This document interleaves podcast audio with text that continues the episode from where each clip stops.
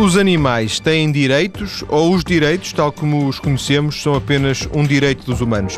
Nesse caso, qual é o estatuto jurídico dos animais em caso de maus tratos ou até em caso de, por exemplo, um divórcio? Foi este o ponto de partida para o programa de hoje, já que amanhã é o Dia Mundial dos Animais. Se nos Estados Unidos, por exemplo, já há advogados que se especializam em animais de companhia, em Portugal já há poucos, ainda para já, escritórios que têm departamentos de direito animal. O escritório de Joana Lima Santos é um deles. A Joana está em estúdio esta tarde. Viva Joana, boa tarde. Olá, boa tarde. Viva. Como é que se começou a interessar uh, por esta questão do direito dos animais?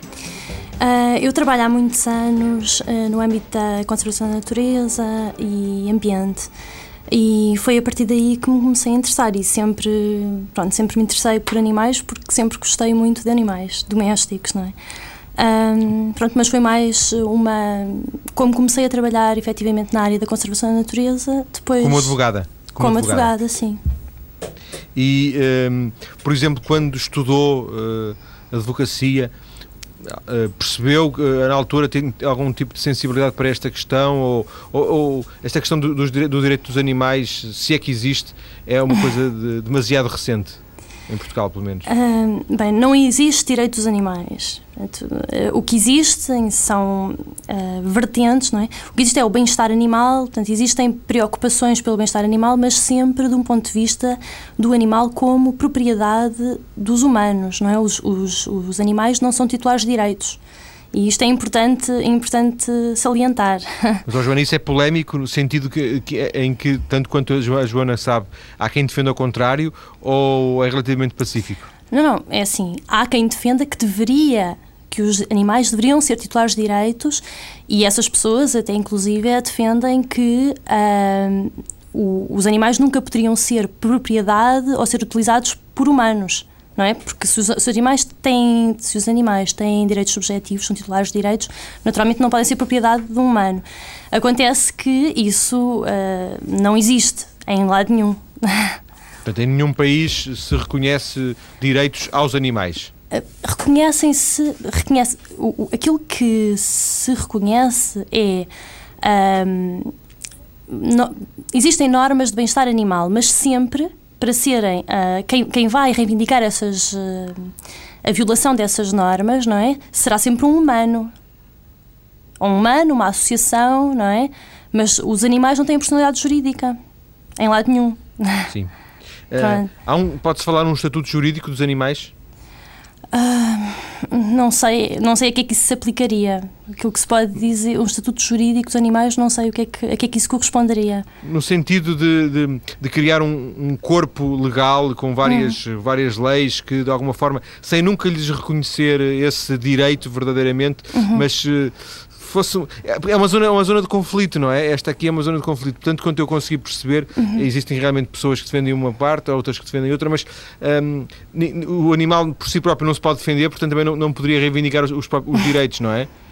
Aqui, Sim, exatamente. De... Dizer, não, aquilo que existe atualmente, aquilo que se poderia fazer era compilar as normas que existem uh, de proteção dos animais, não é? Porque essas normas já existem, algumas existem algumas normas de, uh, de proteção do bem-estar animal, de, pronto, sempre numa perspectiva uh, utilitária, não é? Uh, repare, por de exemplo. propriedade do humano. Diga, diga. Em que, os, em que os humanos são os proprietários dos animais, mas proprietários com alguns cuidados. Exatamente, com obrigações também. Mas todas essas obrigações, por exemplo, é sempre. Uh, existem normas que, que não permitem infligir um sofrimento desnecessário aos animais, por exemplo, a menos que seja, por exemplo, para investigação científica. Ou seja, uh, é os ratos de laboratório, por exemplo. Está, está, tudo. O que eu digo é: existe, existem sempre. Aquilo que está sempre. Um, aquilo que é sempre prioritário, não é? Será o interesse humano não é? Apesar de existirem já, efetivamente, normas de bem-estar animal, estamos muito melhor do que estávamos há uns anos atrás, não é? Desde 2003, que estamos melhor, porque existe efetivamente uma, um regime sancionatório, etc. Antes disso, uh, existia aquela lei 92-95 que efetivamente uh, determinava a proibição de determinados comportamentos perante os animais, mas não havia qualquer tipo de sanção, nem havia uma regulamentação dessa, portanto, dessas, desses princípios. E a partir de 2003 surgiram então legislações que, permit, que permitem já uh, um controlo portanto, dessa, desse tratamento. Um, diga, e tanto diga. quanto a Joana sabe, tanto quanto a Joana sabe, nós aqui em Portugal estamos uh, em sintonia com a generalidade dos países, uh, por exemplo, da Europa, do mundo uhum. ocidental, por exemplo. Sim. Ou ainda estamos um pouco distantes face àquilo que seriam, seriam mais outras salvaguardas uh, dos animais? Estamos distantes. Estamos. Estamos. Estamos e, e acima de tudo, estamos distantes na parte da aplicação da lei. Porque a lei é boa, mas a aplicação é má. A lei não é excepcional, ou seja, ainda poderia ser mais restritiva e deveria sê-lo, não é? Uh, em termos de maus tratos aos animais, não, havia, não devia haver tantas exceções, etc. Não é? Nós aqui ainda, ainda permitimos a utilização de animais em circos, não é? por exemplo. Uh, animais Mas selvagens. Em, em todo lado se permite, não? Uh, não.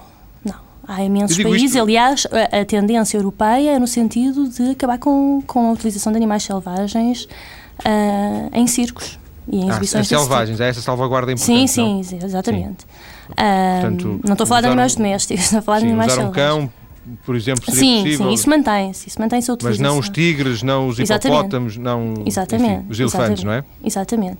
E para além disso, uh, mesmo as normas de bem-estar são muito... As nossas uh, estão de acordo com, com já com, com as, os regulamentos europeus nessa matéria, não é? Uh, mas a tendência europeia é sempre mais restritiva que a nossa. Nós temos estado sempre um passo atrás nessa medida e principalmente na parte uh, da aplicação da lei.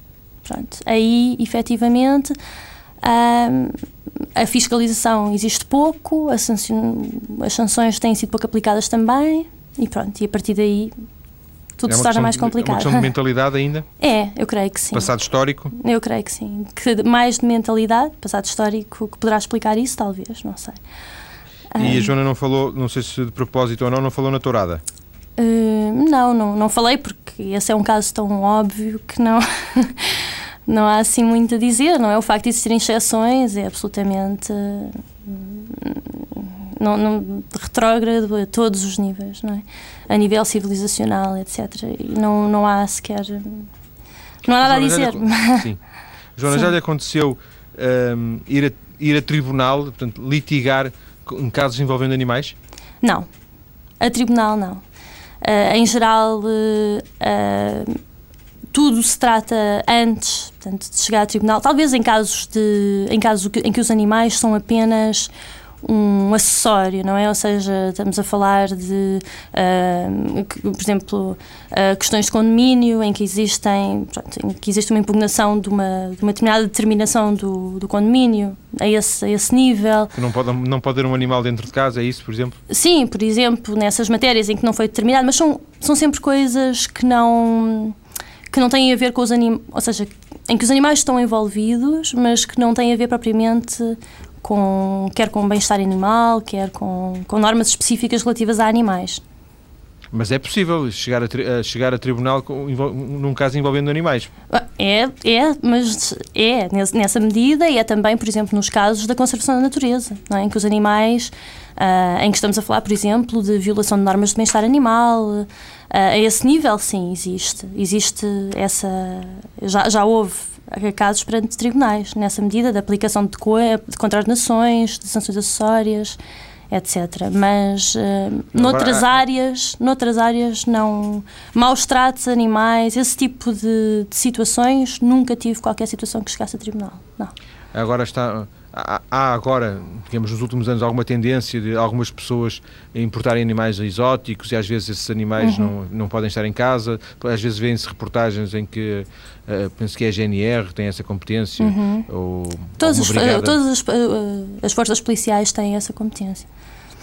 E, e, portanto, isso poderá ser, poderão ser casos uh, que aumentarão a litigação, o envolvimento dos direitos dos animais dos direitos, lá está, a palavra... Aí está, palavra... Ou, aí nesse caso nem sequer é bem-estar, são, são normas, por exemplo, uh, há determinados animais que não podem estar em casa por motivos que nada têm a ver com a proteção dos próprios animais, não é? Uh, seja a perigosidade que está associada à, à utilização desses animais, seja uh, por motivos higiosanitários, não é? Porque propagam doenças, por exemplo, em Portugal, e nesse sentido nós somos mais restritivos que o resto da Europa, uh, proíbe a detenção de, por exemplo, primatas ou outros animais a que estão associadas determinadas doenças, não é? Uh, em qualquer circunstância. Portanto, é uma proibição absoluta. Sim. Joana falou-nos, já vimos duas exceções, se, uhum. se tomei bem nota, a tourada e, e, e, algumas situações de circo, uh, envolvendo os circos, quer dar-nos mais duas ou três situações dessas exceções que, do seu ponto de vista, configuram uh, algum. alguma passividade, digamos assim, eu estava à procura de uma palavra melhor, mas só me apareceu passividade da legislação portuguesa, do legislador português? Eu não sei se será só do legislador. Assim, nessa matéria é só do legislador português, efetivamente. Uh, a parte da investigação científica é uma.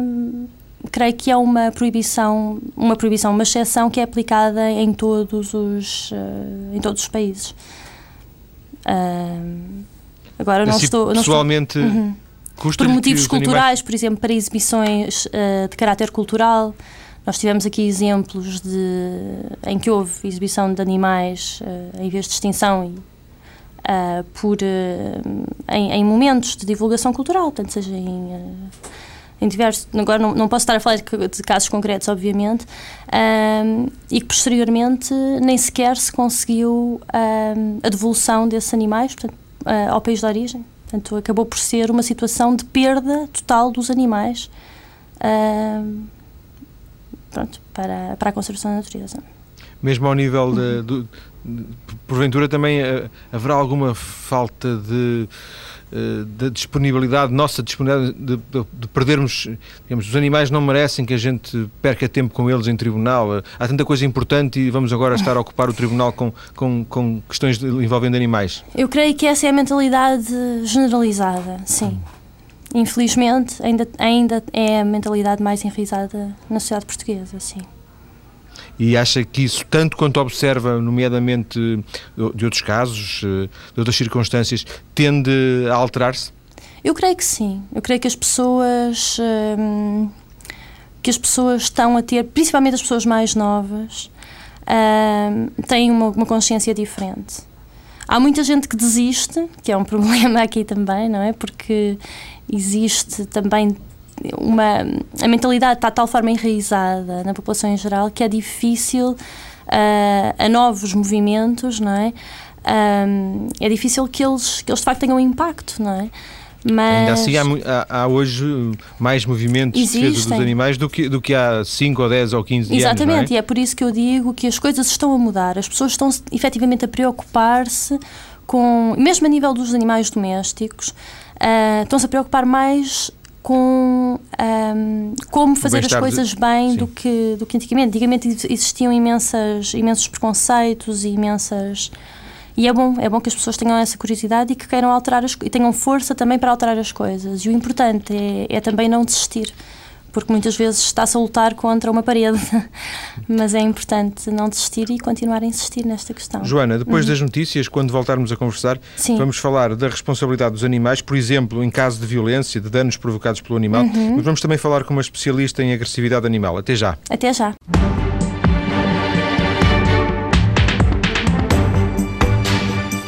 E voltamos para a segunda parte de um programa que estamos a dedicar aos animais e àqueles que podem ser os direitos dos animais. Em estúdio, em estúdio, a advogada Joana Lima Santos, que no seu escritório criou um departamento de direito animal. Joana, em caso de danos provocados pelo animal, até que ponto este o animal pode ser responsabilizado? O animal uh, não é responsabilizado. Aquilo que existe é a partir do momento em que um animal, um, por exemplo, ataca outro animal ou uma pessoa de forma grave, não é? Um, é considerado um animal perigoso, não é? A partir daí, estamos a falar de, de cães, não é? Que é um, o caso mais. Sim, claro. Uh, estamos a falar de cães. Um, e a partir do momento em que é considerado, portanto, nem sequer estamos aqui a falar de uh, animais potencialmente perigosos, não é? Porque esses serão aqueles que pertencem àquela lista uh, e que não, não têm que atacar ninguém para serem potencialmente perigosos. Se falar de animais perigosos, Um, um, por exemplo, que foge do circo, um tigre que foge do Ah, circo. então Não, esse nós- era o exemplo que estava a dar, não é? Esse, por exemplo, Esse é um, um outro caso. potencialmente perigoso. Isso não tem nada a ver com cães. Nem Não, com não, mas a Joana estava a dizer um animal potencialmente perigoso fora. que Não, não, eu estava a que dar não um exemplos daquela lista, por exemplo, aquela lista de, de cães, não é? De canídeos, que são considerados Sim. como ah, potencialmente perigosos, não é? Devido às suas Sim. características, pronto. Eu estou a dizer, eu estava a falar exclusivamente dos cães, não é? Quando estava a, estava a me perguntar em, ah, até que ponto é que os animais eram responsabilizados. A única legislação que, de certa forma, penaliza o animal, entre aspas, não é? Ah, é, é, é a legislação ah, relativa portanto, a, a animais perigosos e potencialmente perigosos, animais domésticos, ah, e, e que, portanto, que, que declara um animal, a partir do momento em que esse animal eh, ataca uma pessoa ou um outro animal, é declarado como potencialmente perigoso e a partir desse momento são-lhe aplicadas não sei quantas restrições que estão previstas nessa legislação, como ter que usar eh, a SAIM eh, quando, portanto, sempre que passeia, portanto, tem que estar sempre restringido, ou mesmo não poder sair, Ou até Ah. ser abatido. ou até ser abatido em último grau, portanto, quando já houve ahm, várias situações eh, dessas, não é? Pronto. Ter que estar registado. Agora, a partir deste momento, já todos os animais têm que estar registados, a partir daqueles que nasceram depois de julho de 2008. Mas antes dessa data, só os animais potencialmente perigosos ahm, ou perigosos é que teriam que estar registados. Ahm, tirando isso, a responsabilidade é do detentor do animal, não é? Que Quem por, con- isso, Sim. que por isso se se sente no direito de, por exemplo, se for caso disso, matar o animal, por alguma razão, já não quer, pode matá-lo. É possível Eh, isso? Não, não pode matar o animal assim, não é? Porque existem... Não, independentemente da circunstância. Eu, eu tinha um cão, agora chateei-me do cão, eh, não quero o cão mais, matei o cão. Isso era uma coisa banal em Portugal. eh, Sim, Porventura cada vez menos. Mas há algum tipo de impedimento legal? Pode sempre, eh, quer dizer, existem normas relativas ao sofrimento animal, etc. Depende quais são as circunstâncias em que a pessoa mata o animal. Agora, a verdade é que, atualmente, não existindo controle nenhum e sendo o próprio proprietário do animal a matar um animal, duvido que exista que, que existisse alguma denúncia ou algum problema por isso, não é? Portanto, os maus tratos a animais Sim. ou, ou a, a morte de um animal, eh, causando-lhe sofrimento, etc., eh, injustificado, que seria o caso, não é? Porque ele não está Certo. doente, Sim, não está, não é? Era o caso. Pronto, o caso. aí existe uma proibição, não é? Agora, é uma mera contraordenação. E o Estado tem algum tipo. O Estado assume para si, eu digo o Estado, as autarquias, etc., Uhum. assumem para si alguma responsabilidade. Ah, essas são as, as entidades responsáveis, ah, dependendo da circunstância, por exemplo, a circunstância, por exemplo, ah, em relação ao bem-estar será a Direção-Geral de Veterinária, em relação, portanto, dependendo da, da, situ- da situação, não é? Existem entidades responsáveis. Outras situações, ah, por exemplo, nessa, creio que nessa circunstância ah, do animal ser morto será a Câmara Municipal, não é? Ah, serão as, as entidades responsáveis por punir, não é? E fiscalizar essas questões. e a obrigação de recolher o animal, por exemplo, eh, eu tenho, eu tenho um cão, não o quero. eh, há alguma entidade que tenha a obrigação de recolher esse animal? Não, nenhuma entidade tem a obrigação de recolher o animal. O melhor será a pessoa contactar os serviços da Câmara, não é? A Câmara é que tem, o, é que tem o, a, a obrigação de, de recolher os animais, por exemplo, que estão eh, abandonados, etc. Se a pessoa não quer um animal, eu creio que o melhor será contactar a Câmara, mas ela não tem uma obrigação, Não tem a obrigação de- de receber, sim. Tem a partir do momento em que o animal está abandonado e por essa, nessa medida terá a obrigação de recolher eh, esse animal. Ô, Joana, ainda para fecharmos agora esta questão de, de- de alguma incúria e de alguma responsabilidade, as eh, concessionárias eh, das estradas eh, que não zelam eh, pelas vedações eh, e que permitem que os animais as atravessem e depois com danos, peço desculpa, com danos para os animais e até se calhar para, em acidentes também poderiam ser mais responsabilizadas do que são? Poderiam. Poderiam até com base nessa legislação. É uma questão de, de interpretar as coisas dessa forma. Se bem que nesse caso as coimas também são, são tão baixas para esses. eh, Considerando que, que as obras que eles teriam que fazer, se calhar para. para conseguir impedir isso. Sim, mais vale pagar a multa, é isso? Parece-me que em muitos casos sim. Nos últimos tempos, Joana certamente também assistiu, como todos nós. Uh, se calhar isto até é periódico, mas nos últimos tempos voltou a falar-se na agressividade de alguns cães, alguma violência. Uhum. Uh, como é que, como observadora interessada, como é que observa esta questão? Hum, eu, em relação a essa matéria, não, prefiro não me pronunciar porque é, exige um conhecimento técnico sobre as características desses animais. Portanto, eu sei que eles foram criados para determinados objetivos. Agora, até que ponto é que isso determina a sua uh, personalidade e. Uh, é, é, difícil saber. Mas, e... por exemplo, as lutas, uhum. se eles foram criados para lutar uns com os outros nas lutas de cães, não são legais, pois não?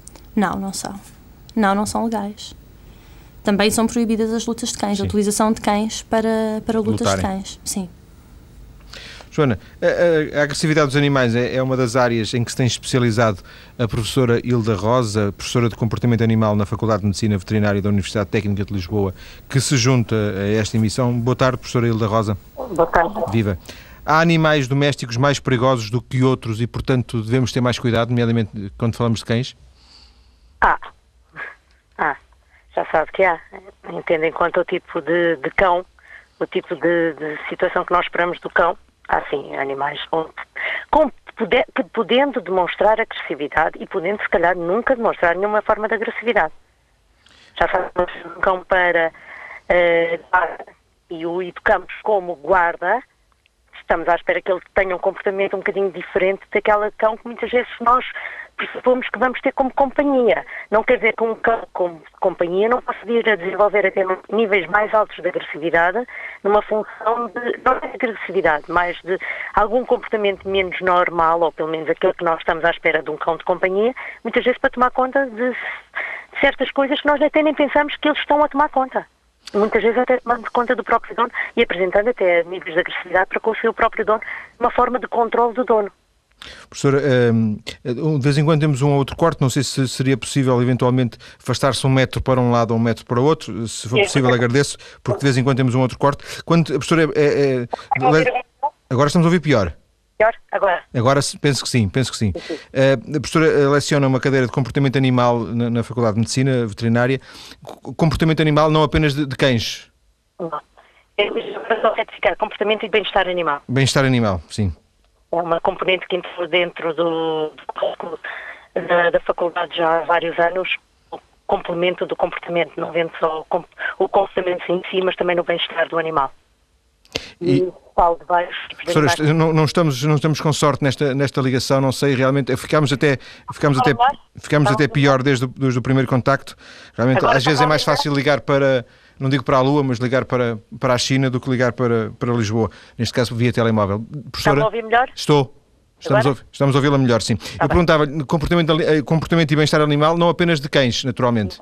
Falamos de mais, mais ligados à, à aos animais domésticos, portanto falando de bovinos, ovinos, caprinos, equinos, uh, cães, gatos, animais de experimentação, tudo aquilo que mais ou menos poderá interessar o, um veterinário, sem, sem partir do princípio, eu, nas minhas aulas eu também vou falando daquilo que posso ir aprendendo sobre os vários animais, mesmo os animais ditos selvagens, selvagens ou silvestres. Como... Sim. Entretanto, quando, eh, aqui pelo menos em Portugal, estamos muito vocacionados ou estamos muito dirigidos para associar cães e agressividade animal. Sim. É, há outro tipo de agressividade noutros animais sem ser cães e agressividade.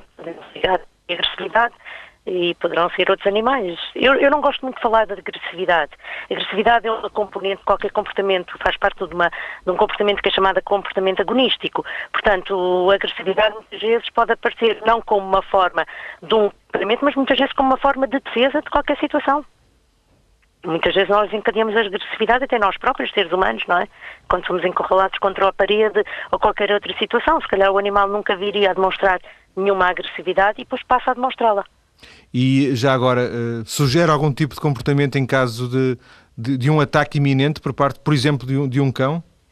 Sugiro, antes de mais nada, tentar manter a calma o, maior, o mais possível, o que é muito difícil, segundo as circunstâncias. Eu muitas vezes ensino, sobretudo quando lido com crianças, digo sempre aos miúdos, se eles se conseguirem, uh, o, o ideal, o ideal é evitar o ataque Portanto, o ideal é evitar provocar o ataque. E muitas vezes as pessoas, sem querer, ou até muitas vezes de uma forma mais ou menos deliberada, provocam o ataque. Uh, mas pronto, em situações em que nós sentimos que vai haver um ataque, o ideal é parar. Ficar rigidamente no mesmo sítio, tentando descontrair ao máximo para não, que não haja as tais ditas descargas de adrenalina que os animais parecem ser capazes de detectar uh, com muita facilidade. Pelo olfato? Pelo olfato. Os animais não se esqueçam que se regem sobretudo pelo olfato. Se os animais vissem o mundo e conseguissem pintar o mundo, pintariam o mundo através das cores, eh, de, dos cheiros, não das cores, percebe? Sim. Porque é através do cheiro que qualquer animal detecta. Tem, tem órgãos receptores muito mais desenvolvidos, tipo o, o órgão nasal que está extremamente bem desenvolvido nos animais, em que nós já se encontra numa fase mais em regressão, percebe? E então, o, neste caso, o, quando o animal faz, melhor é ficar quieto. Se possível, eu tento ensinar o que se ensinamos que é a posição de, de árvore, é o miúdo, o miúdo, a pessoa adulta, uh, ficar rígida e pôr as mãos à volta do pescoço, porque como sabe é uma das zonas que eles vão tentar atacar. Uh, é a zona do pescoço, é a zona sensível. Uh, Muitas vezes outra posição também se pode pôr tipo em posição fetal, tentando uh, abranger a zona da barriga, pondo os braços, as pernas para cima da barriga, para que não seja também afetada essa zona. Uh, o ideal, se houver uma zona para poder trepar uma árvore, um capa de um carro, é tentar mesmo isso. E evitar, sobretudo, a histeria, gritar, porque muitas vezes os ataques são desencadeados pelo grito.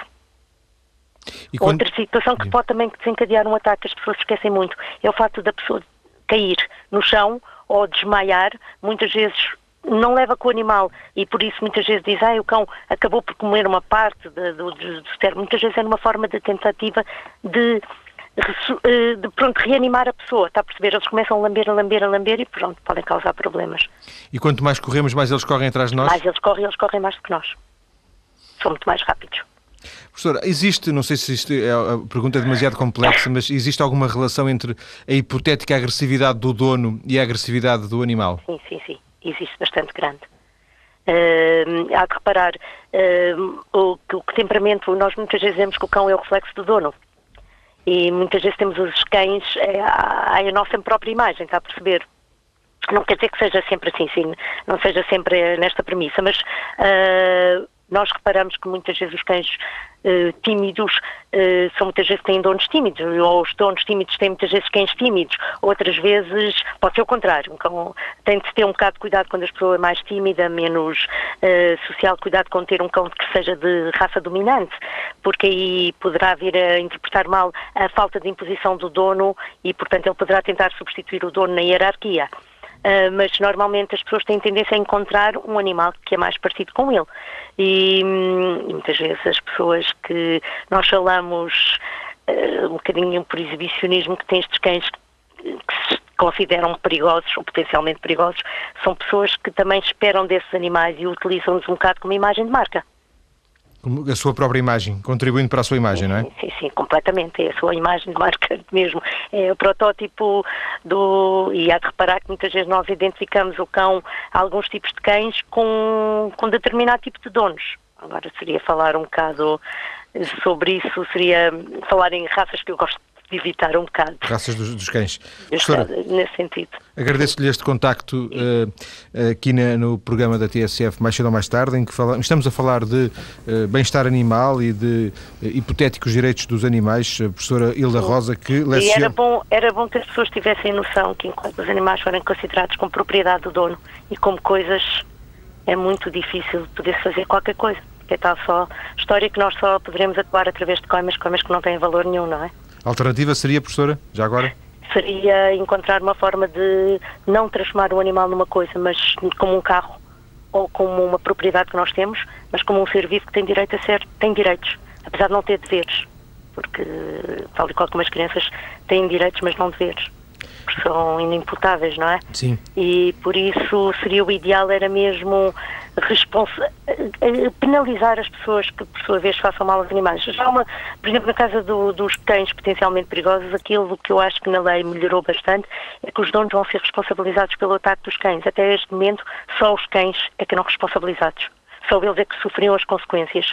Neste preciso momento, qualquer dono em que um cão possa eventualmente morder, e não se esqueça que qualquer cão que morde é considerado perigoso, basta morder e neste caso os donos terão de ser responsabilizados porque é que o cão mordeu, porque é que estava solto na rua, porque é que houve determinado tipo de situações. Professora, e eu agradeço-lhe imenso por estar a dirigir e estar a, a, abordar este tema que é extremamente importante. Muito obrigado, então, professora Hilda, causa dos animais. Hilda Rosa, muito obrigado, boa, tarde. boa tarde. Joana, Joana uh, uh, Lima Santos, para fecharmos também esta segunda e penúltima parte, esta questão, e nós vamos voltar à conversa a seguir, mas esta questão que a professora Hilda Rosa falava do dono uh, do cão ser também responsabilizado, é positivo da sua parte, do seu ponto de vista? É, é positivo. Já havia uma responsabilização civil, não é? Portanto, pelos danos provocados pelo animal.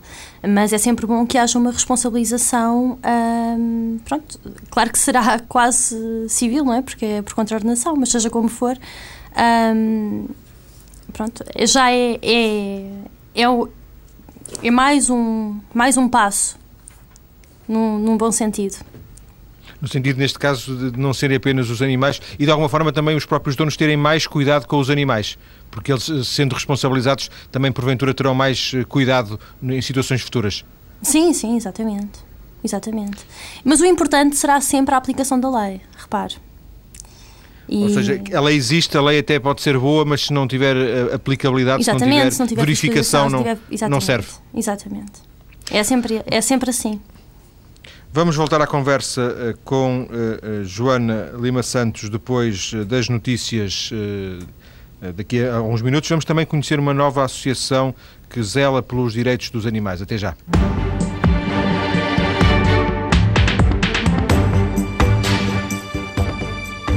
Última parte de um programa que estamos a dedicar hoje aos direitos dos animais, nem que seja com aspas. Temos estado a falar com Joana Lima Santos, advogada que, entre outras áreas, claro, se tem especializado nesta questão do direito animal. Também já falámos com uma especialista em comportamento e bem-estar animal e vamos conhecer daqui a pouco uma nova associação que luta precisamente pelos direitos dos animais.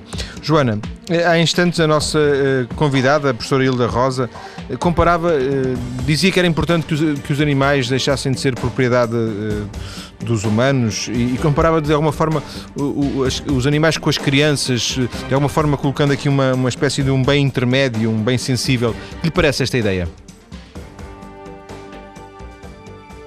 Uh, Joana, temos que ligar o microfone. Sim. Vamos ligar o microfone? Ainda não. Uh, talvez uh, com a ajuda do Aníbal Cabrita, que está no estúdio em Lisboa, eh, okay. possamos ligar o microfone da. Já se ouve? Joana... Já se ouve agora mesmo. Pronto. Pronto. Joana, ouviu a pergunta, não ouviu? Uh, ouvi, ouvi, ouvi a pergunta. O que lhe parece esta ideia? Que, que, é uma ideia que repetidamente vai surgindo. Exatamente, eu, eu até falei, uh, comentei uh, essa posição no início desta, desta conversa.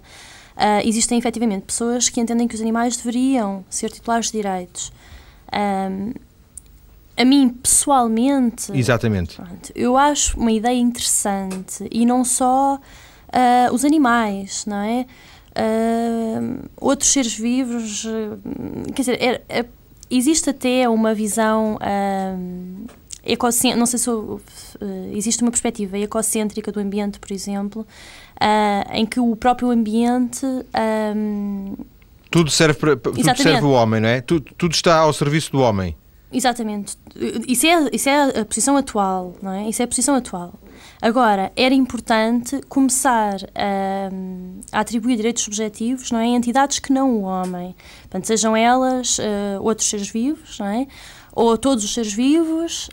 Um, por enquanto, eu entendo que ainda não estamos. Um, ainda não estamos aí em termos de. Não estamos preparados para isso? Acho que não. Eu acho que não e que seria muito complicado. Quer dizer, a partir do momento em que outros seres vivos ou só os animais uh, fossem uh, titulares de direitos subjetivos, tudo seria muito complicado. E... A professora Hilda Rosa falava Sim. em eh, direitos, mas não deveres, não era? Eles não era, poderiam ter exatamente. deveres, mas poderiam ter direitos. Exatamente. Eu, eu creio que seria muito complicado tudo, toda a nossa, a nossa civilização está organizada de determinada maneira e seria muito complicado passar para aí agora. Agora, existem muitos passos intermédios que nós podemos dar, não é? Na proteção dos animais, etc.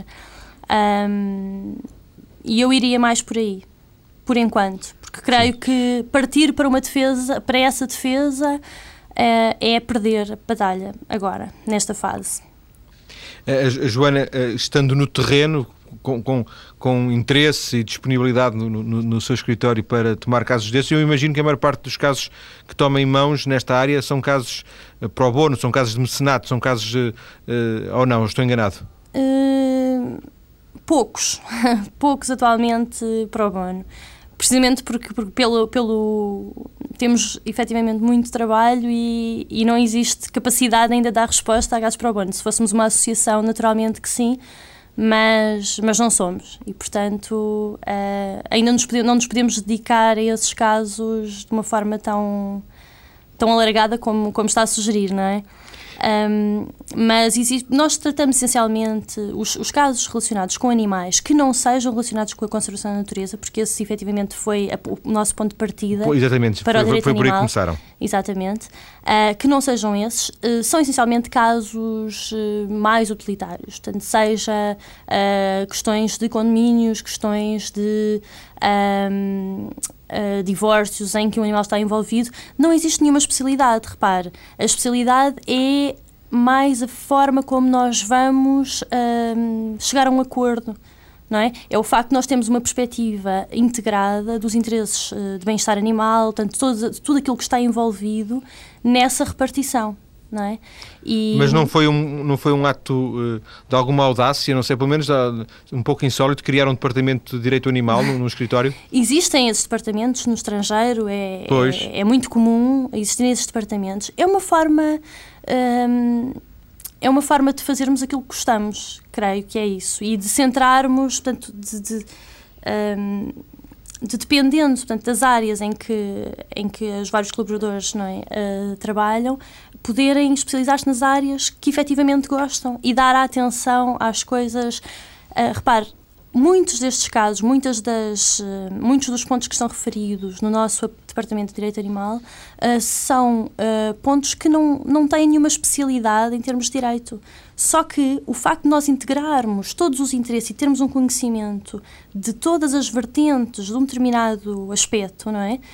Um, vai nos permitir resolver esse assunto, não é? Que no fundo nada tem a ver com uh, direitos, direito relacionado com, com, com animais, uh, de uma forma que seja benéfica para os interesses de bem-estar animal, não é?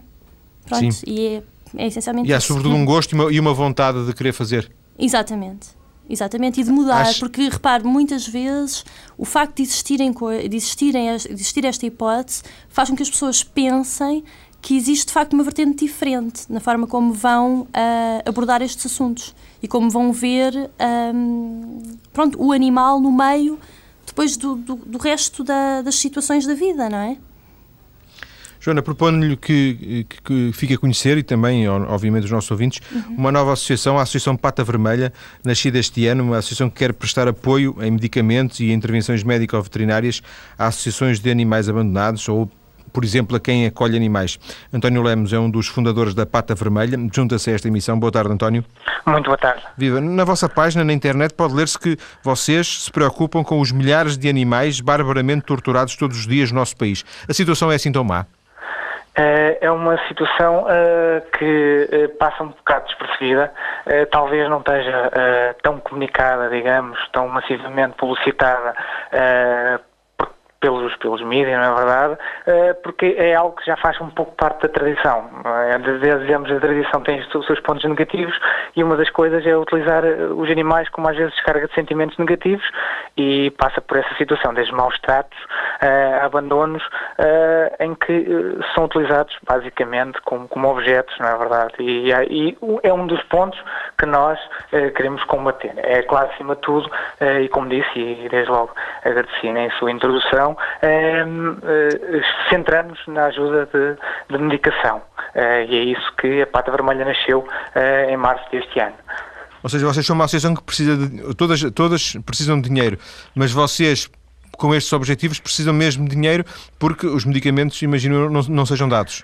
É assim, a Pata Vermelha uh, uh, nasceu uh, porque uh, uma análise, primeiro que tudo, como um projeto pessoal da Helena Maria Pessoa e também de mim, é uma análise pessoal uh, que verificámos que muitas associações uh, e muitas pessoas que têm ao seu cargo animais gastam grande parte do seu orçamento, que já é reduzido, a custear, digamos, intervenções médicas e também essa medicamentação, porque é cara, é cara para a saúde humana, é cara para a saúde animal.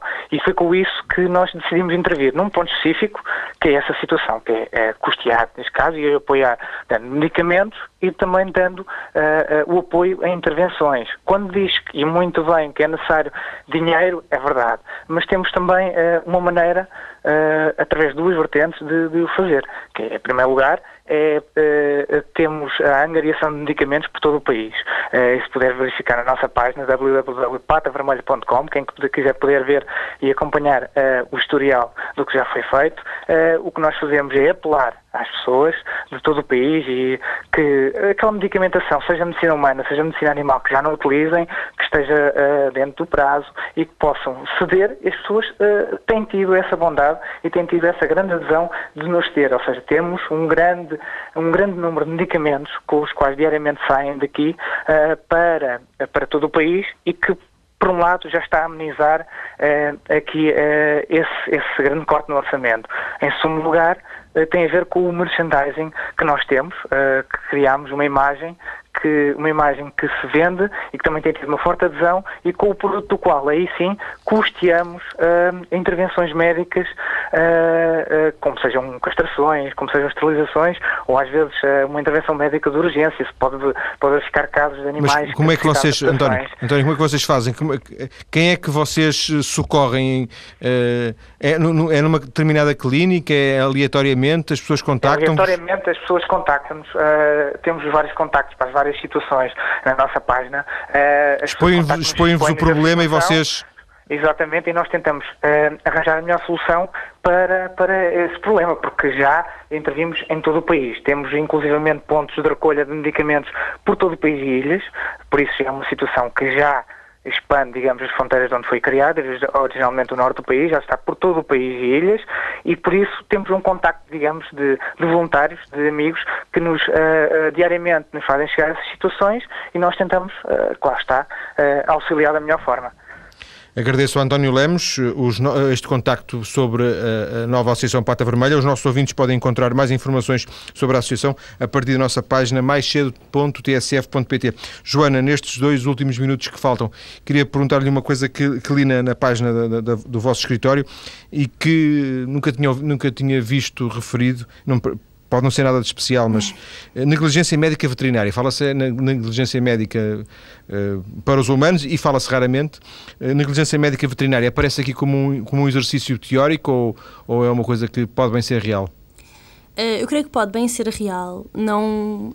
Posso lhe dizer que até agora ainda não tivemos nenhum caso dentro dessa área, aliás, porque nós abrimos esse departamento há pouco tempo, não é? Mas uh, pode ser uma situação. Porventura as pessoas nem sabem sequer que poderiam ter, uh, podiam argumentar este, este, uh, podiam ter este argumento, não é? A partir do momento em que existe um dano, não é, seja ele num animal que pode provocar até uma dor, não é, nas pessoas que estão a acompanhar o animal, portanto sofrimento nessas pessoas, portanto todos os danos, sejam eles morais, sejam eles físicos, não é, do dano ao próprio animal, são indenizáveis. Agora, o que estamos a falar sempre, neste caso, será de imunizações e até de responsabilização no, no âmbito da legislação de uh, bem-estar animal. Joana, mais uma situação de, de, limite, digamos assim, uma curiosidade minha também. Uh, fazer um testamento em, em, em, favor de um animal é possível? Não. não Parece não que é nos Estados Unidos é possível. Uh, a nossa lei não permite cá. desconheço. Nos Estados Unidos tudo é possível em relação à, à, à disposição de bens, não é? Uh, a favor de um animal, acho estranho, a menos que ele tenha um tutor, não é? Dado que o animal eh, não tem capacidade jurídica. Portanto, teria que ser sempre em favor de um tutor, é isso? Uh, sim, sim, pode ser sob, sob condição, não é? Se bem que em Portugal, como sabe, não é? Uh, a parte disponível de uma herança é sempre muito limitada, portanto, nunca afetará os outros. A não ser que o dinheiro seja muito. Exatamente. Nesse caso. Não, chega, não chegaria poderá, para o cão. Exatamente. Poderá ser feito a favor de uma pessoa e em determinadas condições. Não sei se essas serão válidas, é uma questão a estudar, mas, mas é uma situação que não é. Não, eu li isso, li isso num artigo de, de, de um jornal uhum. que, que, é uma situação que, que acontece com alguma frequência nos Estados Unidos, fazer testamentos a favor de, de um determinado animal. Imagino eu que tem que também se nomear um tutor para que o tutor fique como Sim, responsável por naturalmente, isso. Não é? não é? Aliás, caso contrário, como é que o animal disporia do, do dinheiro? do dinheiro. Agradeço a Joana Lima Santos, advogada, que esteve nos estúdios para falar-nos de direito animal e de direito, uh, dos direitos dos animais, em véspera precisamente do Dia dos Animais que amanhã se assinala. Muito obrigado e boa tarde. Muito obrigada.